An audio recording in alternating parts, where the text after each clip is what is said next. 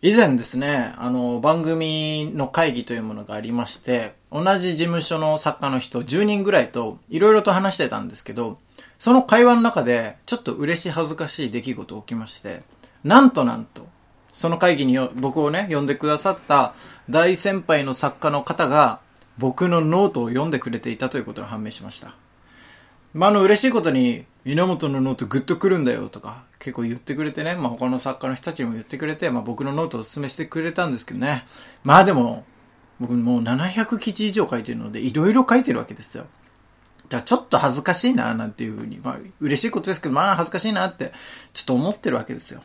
でもこれで、あの、僕のノートまた有名になるかもしれません。ただ、僕はその、大先輩が知ってると、もう、ノート読んだよって言われたその日から、すごくノートが書きにくくなりました。嬉し、恥ずかしい、もどかしいです。稲本稲造深夜の5時間目。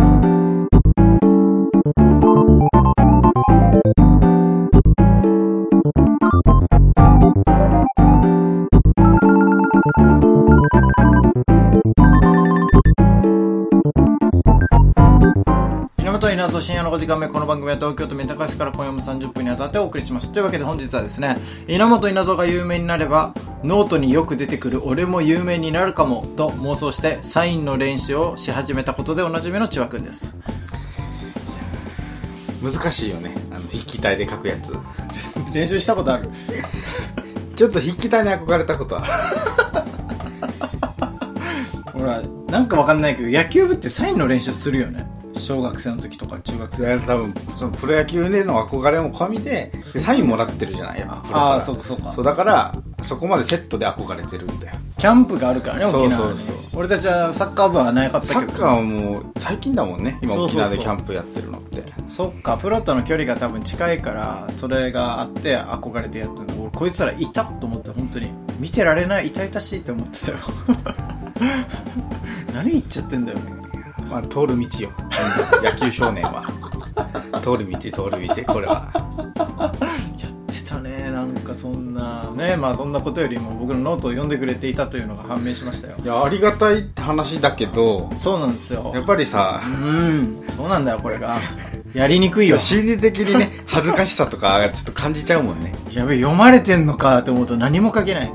そのツイッターとかのなんか短文だったらまださ、うん書いてもその時の気分で書いたのかなって分かるけど俺ってがっつり1000文字以上書くからなんだろう適当に書くってことがないわけよ。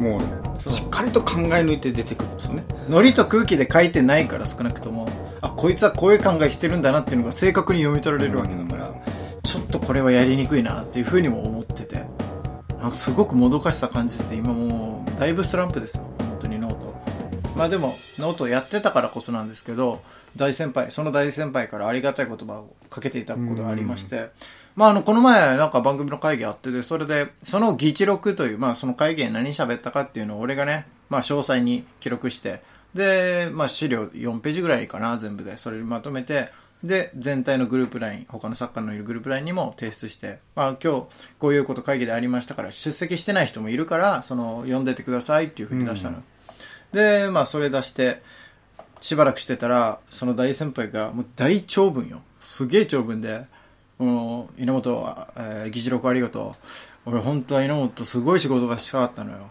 でもなかなかそのタイミングが合わなくて今回やっとお誘いできた。本当に稲本はあの周りから素直な子いい子って聞いててで俺もノート読んだら本当に素直な子だって思ったから本当に今回仕事できてよかった。頼もしいよ。これからもよろしくみたいな。すげえ長文で書いてんだうわこれはすごいありがたいこと嬉しいことだななんて思ってまあ俺もねあの番組ではその人のなこの初めてなんだけどこうやって番組で関わるのはでもラジオ番組とかで名前とかすごい聞いてる作家の人で、うんまあすごい有名な人なのよだからうわすごいこの12年目とかからもう名前とかすごい聞いてますし番組で聞いてるからもうこうやって仕事できること光栄です。そして、さらにこんなお言葉までいただいてありがとうございますというふうに感謝を述べたわけですよ。まあね、心としてはすごく、ああ、なんか頑張ってよかったななんていうふうな気持ちになったんですよ。そしたらね、数分後に後輩のやつが、そのなんかね、腹立ってこれに割り込んできたのよ。俺がね、その感謝をこう述べる文章の中に、その、まあ、こうやって仕事させてもらえること光栄です。で、1年目とか2年目の作家とかが、そうやってこの大先輩と一緒に仕事してるのが羨ましいですっていうふうにちょっと一文載せたのよ。そしたらその1年目2年目ぐらいの後輩がこの文章のを受けて1年目2年目でこの大先輩とやっているものです。笑えー僕もこの事務所入る前にこの先輩のラジオ聞いててずっと憧れていて光栄ですみたいなの入ってきたのよ。ちょっと待ってよと。俺と大先輩のやりとりじゃん。なんでお前が入ってくんのでしかも俺の文章を引用してきやがった。すげえ水の差し方すんなといや、思って印象悪いな、それ。俺これどういう心理でやってんのかなと思って。俺なら絶対できないし、こんなこと。やるとしてもこんな引用したりはしないなって思ったのよ。俺は1、2年目でやってますけど、みたいいな。やいや、それを誇示したいよね。誇示したいわけけでしょ。でも、正直こんなもん運だから、しょうがない部分もあるわけじゃん。巡り会えた人もいれば、そうそうそう3年4年かかる人もいるっていうことだもんね。多分自分はこういうすごい先輩と1年目でやってますよって言いたいのはわかるんだけど、別に俺だって、この先輩ではないけど、すごいテレビの第一線活躍してる先輩と仕事したりもしてるから、俺に偉そうにしててしょうがないじゃん。うん。お前より数だいぶやってんだから っていうのも多分分かってないんだろうなと思って。この場だけ聞いとってね。そうそうそう。なんだこいつと思って。いや、これをね、いじりたいんだけど、なんかこの前それを受けてね、またいろんな人に会ったら、ここを誰もいじってる人いなかったから、みんなこれどう思ってんのか分からなくて、失礼なことだと思ってんのか、別にいいことだと思ってんのか。え、でも、その、失礼なことっていうふうに直感的に思ったことを指摘しないことってあるんじゃない？やっぱり。あーあ、逆に触れられないっていう人間性の部分すぎて。そうか踏。み込んでくれる人もいないから、うん。いじられもしないし、うん。ただ印象は下がってるっていう。みんなの印象も下がるから俺良くないなと思ううん良くないこいつにとってもね。だから、あ、いじってやろう今度って思ったけど、でも、あまりにも誰も触れてないから、あれこれはいじらない方がいいのかなと思って。俺が間違えてんのかなと思って。いや、違うと思うけどね。ただ、また難しいのが、うん。稲本さんからそれを説教すると炎上しちゃそうなんだよ。これあくまで第三者から指摘が入らないと、うん本人は自分ごとで考えられないし反省もしないから、うん。難しいよね、これ立場。そうなんだ。だよ。まあいいんだけど別にそれはそれで。いやー、このく気持ちが一気に冷めたよ。本当に。なんでこんないい気分になってんの？めちゃくちゃ下げんのかなと思って空気読めないなああ、やっぱね、難しいね。でも作家同士のコミュニケーションってほら、俺も先輩ではあるけど、上司ってわけでもないから、うん。なんか先輩でもあるけど、ライバルとも思われてるわけよ。後輩からすれば。で、それは俺の先輩も俺のことをライバルとも思ってるわけよ。だから、コミュニケーションがめちゃめちゃ難しいのよ、本当に。うん。なかなかだから、あ、先輩の邪魔しちゃいけないなっていう、なんか礼儀正しい人もいるけど、それも、この先輩は力あるから、この先輩には気使おう。この先輩は力ないから気使わないでいいやって思ってるやつも結構多いから、多分俺はそっちに入っちゃったから、多分こういう風に失礼なことされたんだろうけど、いや、これはちょっと人間性がどうなってんだろうって俺思ってね。後々損するの自分なのにね。まあね、ああそこに対して本当に怒ってんだなって思われたくもないしさ、うん。気持ちが冷めただけ別に怒ってはいないのよ、こっちも。はいはい。ね、今ここで話せてるぐらいだから。ね、本当に怒ってたら話もしなくて本本人に言うと思うんだけど。あーこれ後輩とのコミュニケーションのちょっと難しいな。後輩ももういんの？千葉君も。後輩いるけど、もう部署近くなったから、まあうん直属の後輩みたいな人はいない、あ、今いないんさだ。年年上だけど後から入ったみたいな人はいるけど、まあ、関係性的には、そうね。ね、ちょっとあ曖昧になるところだから、うんわかんないけど、転職で入ってきたの、その人は。そう、転職で入る人。ああ、じゃあちょっと、そんな後輩って感じでもないか、社会経験的には。そうそう、だから、あんまり、なんだろう、上から言うことも一切ないし、うんまあ、やっぱりね、年上だから、うん敬語使うし、だから別にそこにそうか。嫌味とかそういうのはないけど、そうね。じゃあ、それは確かに難しいね。ただ似たようなことはあったな、会社で。自分じゃないけど、うん。同じ部署の違う人が、うん。偉い偉い人とかうんいる会議で、うん。え今そこでする質問かなとかあ空気読めない発言をしてうんみんな多分印象下がってるのよあ。ああ、なるほど。でただその自分その時自分の上司の人が、あいつは良くないって言ってその時は叱ってくれてたんだけどああ、そうなんだ。ただそれをい本人じゃないからできたじゃん、うん。本人が言ったら余計にね 火に合う。なんか角立つよな。そうそうそう。そういうこと言っちゃうと。難しい。ね。俺はじゃあ一生これ言えないまま気持ちを抱えるしか。ないのかね。あもうもう一人仲間作るしかないよね。ああもう一緒のところで。これどう思うんですかって個別で話して、うん。仲間作って、うん。ちょっとこれ叩き、叩きに行こうってよくないけど、うん。いじりに行こうっていうような、うん確かにな。保険持ってからじゃないと、余計悪化しちゃうかもしれない。これねそんで、まあ、後輩にも大変なんだけどちょっと先輩付き合いも俺実はちょっと大変な苦労があって あのーまあちょっと上の先輩にねまあ、詩とか小説とかそういうセンスに優れた先輩がいて、まあ、本も出版してるんだけど、うん本当にこの放送だけは絶対聞かないでほしいな、うちの先輩。本当に聞かれたらマジでまずいな。後輩もだけど。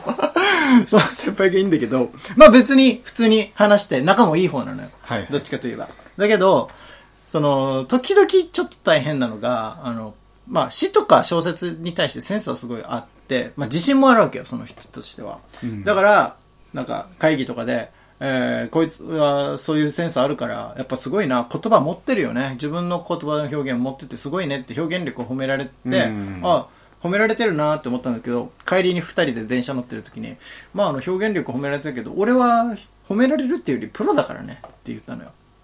まあ確かにそうですねっていう本も出版されてますから、プロですもんね。で、ちなみに言えば俺詩でも、その現代詩で賞をもらったのよって言って、その現代詩の賞の作品見せてもらったの。あ、すごいですねって言って。なんで詩もやろうと思ったんですかって聞いたら、あの、俺がその1年前ぐらいに、えー詩で賞をも取ってて、で、それを先輩に報告したのよ。詩で僕賞を取りましたって。で、それ聞いて悔しいからっつって自分も応募して、で、詩で賞もらったの。へえ。あ、ライバルに見られてんだなと思って。じゃあ、あの、僕も負けないように、これから頑張っていきたいと思いますって言ったら、うーん、勝てることはないと思うけどね。って言われたら、バチバチのライバルじゃん。バチバチじゃんと思ったよ。全然そんな風に思ってなかったから、もう全然上だし、まあ負けないように頑張るとは言ってるけど、もちろん勝てるなんては言ってないから、あまあまあいいかいいかと思ってたら、お前、この現代詩、音読してみろって言われて、電車で俺音読させられたの。現代詩を。その人の作品の。本当に？俺、いや、嘘だと思ったのよ。いやいやいやいや、こんないいいいですよ、別に。後で熟読しますから。いやいや、本当に。まず、一行読んでみ。まず。で、一行読んだら半分くらいまで行かされて、ここいいだろ、すごく。みたいなこと言われて、めんどくさと思って。これマジかよって思って、まあまあいいやと思って音読して、まあ、あいい作品ですね、と。まあ確かに、うん趣深いものだったから、まあいいいいんですねって褒めたんだけど、そしたら今度は、あの、これを、この番組の全体のグループラインに流してほしいっていうのよ。流す、え、そう僕が流すんですか？そうそう、流してほしいっていう。いやいや、そんなんできません。急におかしいじゃないですか。いやいやいや、これは流してもらわないと。ね。俺は、この市で、こう、ちゃんと賞取ってるプロだっていうところを見せたいから。でも自分でこう出したらちょっとおかしいやつじゃんって言って。ああ、まあそうですか。根回しが入ってる。で、俺は、その、グループラインに、さりげなくね、この会、今日会議でこういうことがありました。で、言葉を自由に表現して皆さん何々してくださいとか一応、こう、発注しながら皆さんに指示を出しながら、まあ、例えばなんですけど、これは、えーこの先輩の詩の作品で優秀賞を取りました。まあ、こういう感じで言葉っていうのは自由に使っていいので、まあ、皆さん自由に企画書書いてください、みたいな。まあ、無理やりねじ込んだのよ。うん。俺なんかもうこれするのがすげえ面倒、面倒というか億劫で。で、したらしたで、おいねじ込んだなお前って言われて。はい、ねじ込みました。みんな多分読んでくれると思いますよ。そうだよ、みんなで読めばいいんだよ。って個人 LINE が来て。なんだこのやりとりと思って、全部通して。この、この一連の流れ何なんだと思って。いやー、認められたいんだな。すごかったね。いや、びっくりしたよ。マジで今回の放送だけは誰も聞かないでほしい。もう、これ以上言ったら文句になりそうなので曲いきます。ENO ダサラップ。Yeah, I'm a ELO, you know stand. Hey, hey, hey, what's going on? Uh up, man? Oh yeah. From now, tension rises. Don't stop music. Okay. My this vibe still very well stand. Alright. Are you ready? Listen carefully. おい自己紹介まず改めまして Yes 誰も聞いたことのないトラックを発明俺の名前は EN 俺のことみんな知ってるやってきたぜこの日のためにセッション。好きな食べ物何いかがそう。いかがでしょう気になさいましたか。リスるだけのリスなそれマジだぜ。イヤホンから流れる俺のバイブさ浜のより発射まるでライフだ。イヤホンから流れる俺のバイブさ浜のより発射まるでライフだ。今日はに彼女と D 十数年後にあなたと結婚彼女の携帯着信。ボンボボンボンボボンボボンボボン。てメロディー携帯からなる。これ聞いて彼女のテンション上がってく。ダサラップの着メロ流行ってく。オリコンのまあま上位に立ってる。ビートに合わせてクラップして踊るまるでクラブ状態。バブル時代に戻る僕は沖縄生まれ。J-POP 育ち。優しそうなやつは。大体友達。イヤホンから流れる俺のバイブさ浜のより発射まるでライフだ。イヤホンから流れる俺のバイブさ浜のより発射まるでライフだ。今はまだ身につけていない高級品。だけどいつか左手にアイスウィン。首元には18金の 5J 欲を言えば乗りたいなポルシェいつもお世話なってる。私服ユニクロ GU だけどいつかはシャンデルやルイ・ヴィトンも着るぜ僕は沖縄生まれ J-POP 育ち優しそうなやつは大体友達。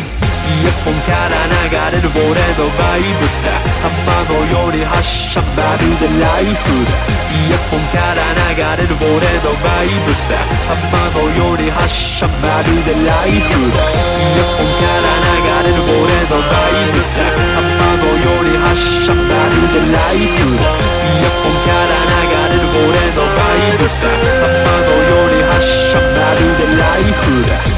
イヤホンから流れる俺のバイブさ浜のより発射まるでライフだ。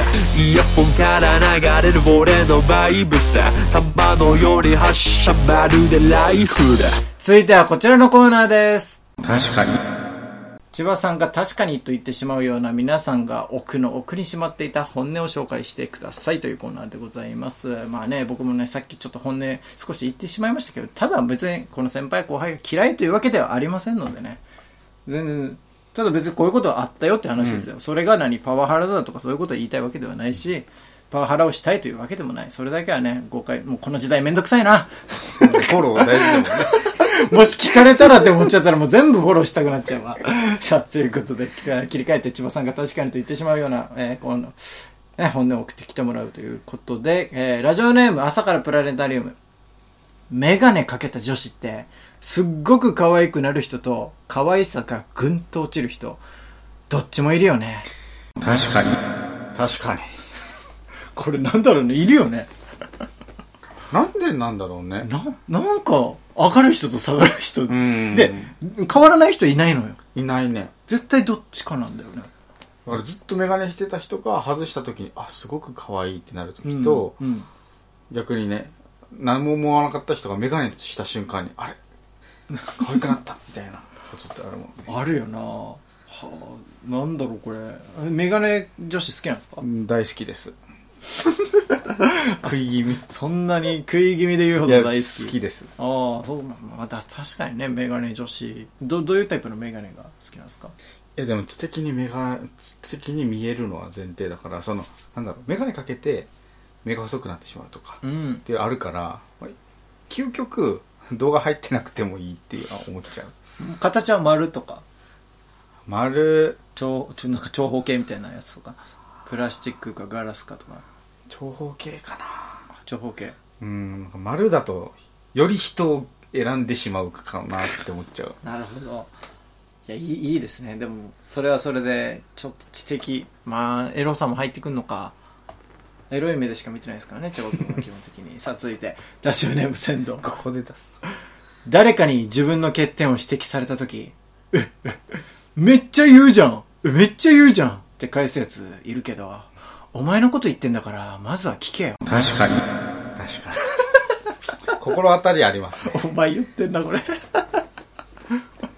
まずは聞け、聞いて言えよ、それは。めめっちゃ言うじゃんってもうかぶせてくるからね。聞きたくないからか知らんけど。うん聞きたくないんだよ。うん耐えきれなくなってる。あ、それはあるんだ。うん。ね、じゃあ、別にめっちゃ言うとは思ってないわけね。思ってない。そのもう、耐えきれないから、頼むよっていう。確かにわかるわ。俺、ひお前に何か言った時、一言目で、うわ、耐えきれないと思ったのか、二言目から被せてきてめっちゃ言うじゃんって言う時あるもん、お前が。いや、まだ二言目なまなんだけど、と思って。ね。技術あってまだ2しか言ってないのにな。お前、なんだよ、それ、みたいな。全部で4ぐらいしかないのの、2で止められてんだけどっていうね。これだからまず、聞いてください、本当に。反省をしてに。ください。そっからですね、聞き上手は。それが足りないんですね、やっぱり。相手の気持ちになってね。そう、相手の気持ちになってやん。なきゃダメなんですよ、これは。さあ、続きまして。ラジオネーム村上男子。僕が、来週空いてるって聞いた瞬間に、あ、ごめん、用事があるっていう女子がいるけど、考えるふりぐらいもうちょっとしてもよくない？確かに。確かに。あー、来週かぐらいやってもいいよね。いや、でも、もう、察してっていう気持ちもあるかもしれない。誘わんでそうそうそうそう。ことなのか。ああ、確かに悲しい。もうそしたらもう誘わないの。もうすぐ用事あるって言われたら。ん諦めんだ。仮に本当に用事あるってなっても、うん誘えなくなるね。ああ、そういろいろ考えちゃう。もう、あ、そっか。あそういう意図で、即答したのかなとか。ああ、確かになんか、あれを、俺はちょっとあの時考えるんだよね。もともと決まってた予定が、すいません、用事ができてって、1日か2日前に行ってうん、やっぱりこの日行けませんってなった時に、あれ？他に男いんのかとか、うん。優先するべきものが他にあったんだな。何を優先するのってなっちゃうもんね。そうそう、そっちの方が俺は不信感に思っちゃうかもね。そもそもなんだけど、この用事があるって言って断る人結構いるじゃない？男子でもそうなんだけど、うんお前もそうかもしれんが、俺用事があるってなんでこう言いたがるのかなってよく思うのよ。別に言えばいいじゃんって思うのよ。特にこの番組をやる場合さ、はいはい。俺だけのエピソードで4本5本って正直きついわけよ。はいはい。俺ちょっと愚痴っぽくなっちゃったりしちゃうから、だから、お前のエピソードもあった方がいいわけ。はいはい。でもお前が、例えば、えーこの日にき来て、で、この日、あ、ごめん、無理だって言った時、用事があるかなんかで断るわけですよね。はいはい俺と会う予定を。はいはい。その時に、何があったのかっていうのを教えてほしいのに、絶対教えないよね。なんであれって教えないの？ああ、そういうことか。なんでめっちゃ笑ってんの？そして、いや、言ってないなと思って。なんで用事、あ、ごめん、その日、よ違う予定があるわ、みたいなこと言ってことそれが、ちょっとね、通るかどうかが直近だと特にちょっと怖くて、うん触れなかったっていうのがあって。結論を言うとサッカーの決勝が見たかったのよ。あ、はいはい、はい。ルヴァンカップの決勝があって、んまあ確かに考えたらお前と見るっていう選択肢もあったんだけど、そうだね、別に。今思えばね。ただその時はもう絶対家で見るいう。うん。で、僕、そのサッカーで好きなチームが名古屋グランパスってはいうチームなんですけど、まあ、本当にカップ戦とかの決勝に行くのが本当に何十年ぶりとか。うん。で、僕絶対これは見るぞって言った時に話だったから、そこの時に稲本さんがサッカー見るっていう頭全然なくて、その時もう、ごめん、だからちょっとこの日は無理だっていう風に伝えたんですよ。サッカーもたかが2時間ぐらいだからな、でも見るっつっても。ただ今振り返ると、うんいや、あれ全然いけた。むしろ話しながら見れるからそっちの方が楽しかったかもしれないとか思って。そうだ、サッカー経験者の話。そうそう。あ、ミスったなっていうふうには思いました。ただそれで、なんか、ああ、なるほど。深く考えちゃいすぎて、でサッカーかよとか、サッカーで来ないとかあるとか。別にその時は、そうそうそうい言われてないから、何もないんだよ、事実としては。うんただそれ思われたらちょっと嫌だなとか、うん。で言わなかったっていうのは。そのネガティブな方向に考えちゃうともうしょうがなくなっちゃうというか。そうそう。過去結構多いのよね。そその理由を言わずになったけど、言ったら別に納得されたっていうのは多くあって、サッカーとかもそういうのだし。ただ言わないから余計にトラブルになってるみたいな。ななんでこいつ言わないんなんか怪しいことしてんのかなとか。自分の中でダメって言われそうっていうのがどんどん大きくなっていって。いや、別にさ、その時言わなくてもいいけど、こうやって、じゃあまた一週間後にずらして、会った時に別に言えばいいじゃん。それも言わないのよ、またこれは。確かに確かに。あれそういえば先週何やってたの？って言ったら、ああ、まあ先週は、まあなんかあって。っていうのよ。な、何それと思った。な、何してた？何してた？逆にもうここまで来たら俺にいつかサプライズでもすんのかみたいに思っちゃうじゃん。あ、じゃあ期間こんなが隠したら出てくるこんな隠してたら、あ、大掛かりなサプライズなんか年末に用意してんのかなとか思っちゃうじゃん。何もないのよ。毎回。ねよくないな。別に。それぐらい言えばいいのになって俺は。普通に思うけど、別に会話としてね。確かに。確かに確かに。あれ言わない人、本当かたくなに多いけど、本当に意味がわかるね。まあ話してもしょうがないこともたまにはあるよ。例えばなんだろう、銀行であの支払いしてたとか。はいはい。まうんあ、。なんか別にしょうが外ない。せないけど別に広がりようのない話で。で、別にそれも話せないことでもないじゃん。もう、してないことでもないよね。話せないことしてるって相当なことしてる時以外ってないじゃん。すごいな。なんかこうやってくると、俺がパワハラ気質があったみたいな。いやいやいやいや。さあその通りでしかない。えーラストいこうかな。ラスト。えーラジオネームクレソンチェミ。どんな仮装をしても可愛くならない人は、ハロウィンに参加しちゃダメですよね。確かに。ひどい。厳しい。なんすかその、確かにって言ってますけど。誰だ言ったの厳しいだろ、それは。そんなことはない。あ仮に可愛くなかったとしても、なかったとして、顔が全く映らないコスプレもあるやん。それでいいじゃん。なんかそういうフォローじゃないと思うんだよな、これは。絶対違うと思うんだけどな。でもじゃあ渋谷で街歩いてさ、すごい仮装してる人いっぱいいたら、可愛い人、露出が多い人を見るよね、結局。ああ、もうそこはいつもと違うから見ちゃう。だ、誰のコスプレとかは関係なしに。あ、俺誰のコスプレは見るんじゃない？あ、じゃあ、でもそれが知らなかったらやっぱ見ちゃうよね、そこで。じゃあ、どんだけブサイクな、貧乳な人が、ナミのコスプレしてても見ることは見ると。もうナミのコスプレと気づけるようなコスプレのクオリティがあれば見るよね。厳しいな。逆にその、コスプレの品、なんていうの、質を問い始める方かもしれない。いや、あれはダメだよとか。いや、まあ、個人で楽しむからいいんだけど、なんか、そ、そこを突き詰め始めるのであれば難しいと思うね。まあ、結論、千葉君はブスには厳しいということで、えー、メールはこれで以上です。宛先すべて小文字5時間目アットマーク Gmail.com、5時間目アットマーク Gmail.com、えー、懸命に確かにと書いてお願いします。コメント欄からでも参加できます。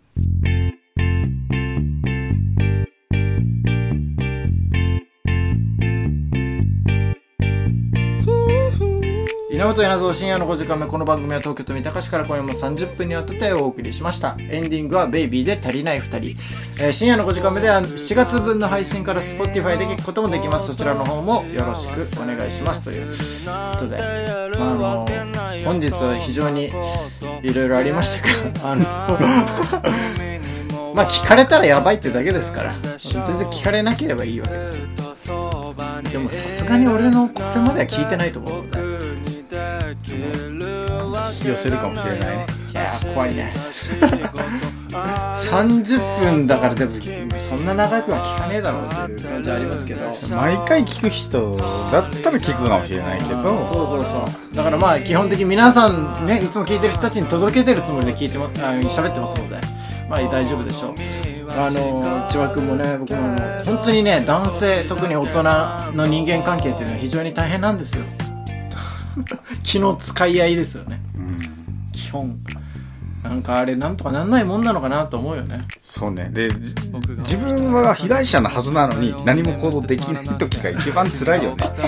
本当にそう急に加害者みたいになる時あるからね。そうそうそう悪いことしてないのに。今回の俺の話で言えば加害者でもあり被害者でもあるんだよねうん。これは多分全部その先輩後輩とかいう関係がもたらしてる問題なんだよね俺も後輩だから失礼だろうとか冷めるわって思うし、また友達とか同期とかだったら言えるんだよねこれが言えるね。対等だでも。後輩だからこれ言ったらパワハラになっちゃう、うん。だから先輩に関してはこれが友達だったらやるかそんなことお前がやれとか適当に言えるんだけど先輩だからそれも言えないみたいないやーむずい本当にストレスが今回溜まっていますのでとっておきのものを披露していただきたいと思います。ここからは千葉くんのおさらばダジャレのコーナー。千葉くんがもう特大のストレスでももう全部吹き飛ばしてくれますからね。さあということで準備いいでしょうか。本日はこのダジャレとともにお別れです。どうぞ。お金返せず、す、マネー。